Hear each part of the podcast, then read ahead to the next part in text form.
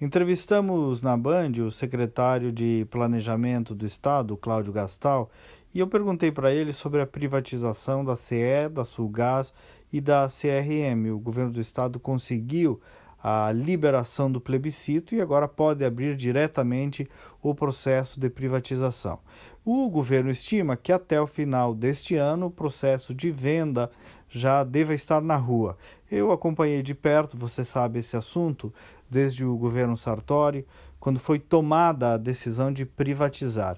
Eu ainda era secretário de comunicação, depois continuei acompanhando o tema como chefe da Casa Civil, e desde lá estava claro que, a rigor, a CE já está privatizada, já não é mais dos gaúchos é dos funcionários, dos sindicatos, de escritórios trabalhistas, mas não é mais da sociedade, não pertence aos gaúchos.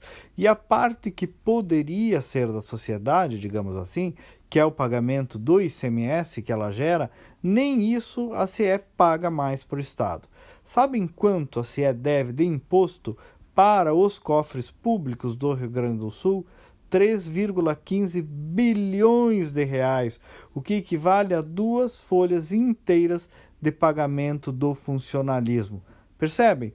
Talvez se a CE estivesse privatizada, o salário do funcionalismo, inclusive, estaria em dia.